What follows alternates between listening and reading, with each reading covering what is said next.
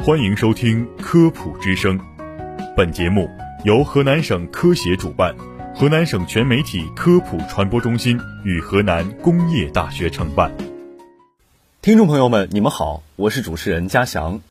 近段时间啊，河南地区遭遇了千年一遇的极端暴雨天气，严重的汛情造成了人员伤亡，给人们的生产生活带来极大的不便。灾后的重建工作已经迅速开展，城市面貌已经逐渐恢复，而随之而来的是无缝衔接的疫情，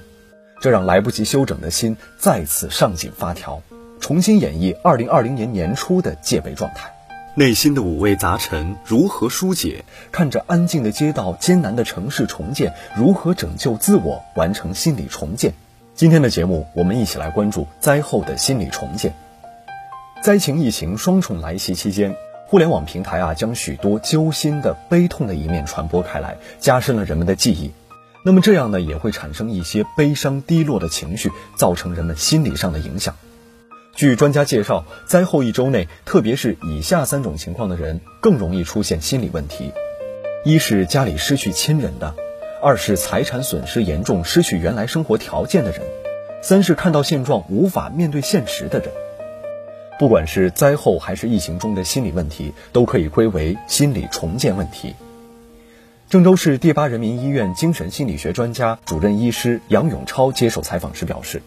因为我们打破了原有的生活方式和心理状态，经历灾难容易悲伤，尤其是财务受损、身体受到伤害或者失去亲人，这种情况啊更容易诱发悲观低落的情绪，严重的会出现强迫性重复回忆、身体不适等症状。”有的抢险人员救了很多人，但是群众受灾的场景在脑中迟迟挥之不去，导致出现内疚情绪。杨永超解释，这都是一种正常的心理反应。随着时间推移，很多人心理上的不适会逐渐缓解和消失。但是有些人是心理干预的重点，比如之前就有心理疾病的特殊人群，面对灾情更容易受刺激。老年人和孩子等弱势群体，以及性格较内向、自我调节能力较弱的人，他们都是我们要关注的重点。灾情过后是疫情，本来可以稍微调整一下，可如今不得不重新打起精神，时刻注意。特别是封闭区、封控区的居民，因为无法自由外出，内心出现焦灼、恐慌情绪，怎么办？其实啊，疫情是一直都在的。只是以前我们站在远处观望，而这次郑州真正出现了封闭区、封控区。随着政府防控措施越来越严格，乐观的人看到的是积极应对疫情，悲观的人产生了一种错觉，就是疫情严重了，也就产生了焦灼恐慌的情绪。二零二零年年初时的疫情啊，就出现了个别人为了遛狗、跑步和防疫人员争吵等事件，这其实也是一种焦虑情绪的反应。杨永超建议大家不要试图压抑自己的感受，不愿面对，不愿让人知道自己的情绪，可以和亲朋好友多去说自身的感受，共同分担这样的不良情绪。出现失落情绪的还有一个原因是，许多人在封闭期间啊，无法做好时间上的管理，任时间放纵，刷手机到半夜，早上赖床不起，白天昏昏沉沉，因为看手机刷剧时注意力高度集中。但是过后呢，会因为时间的荒废而产生不满，出现了失落情绪。杨永超建议啊，一定要合理安排生活，作息规律，起居有节。此外，做好信息管理也十分重要，因为长时间关注疫情情况、救灾受损问题，人们受心理倍增效应的影响，长期沉溺在这种环境里，也会对我们的情绪产生影响。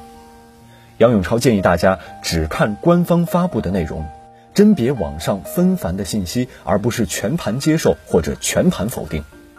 为什么封闭的是我？为什么让我受到伤害？怎么我们这儿的还没有解除封控？为什么别的地方疫情防控比我们这儿做得好？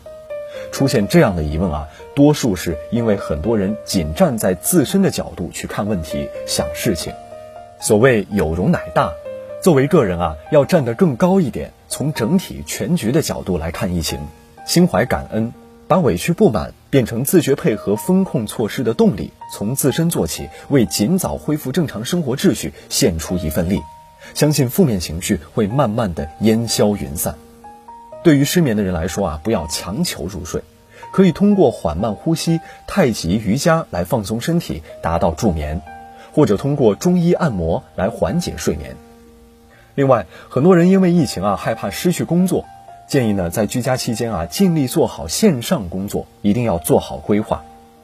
救灾莫忘救心，如果这些方法还不能解决问题，建议寻求专业人员帮助。郑州市第八人民医院二十四小时心理热线：零三七幺五五六二二六二五，随时接受您的咨询。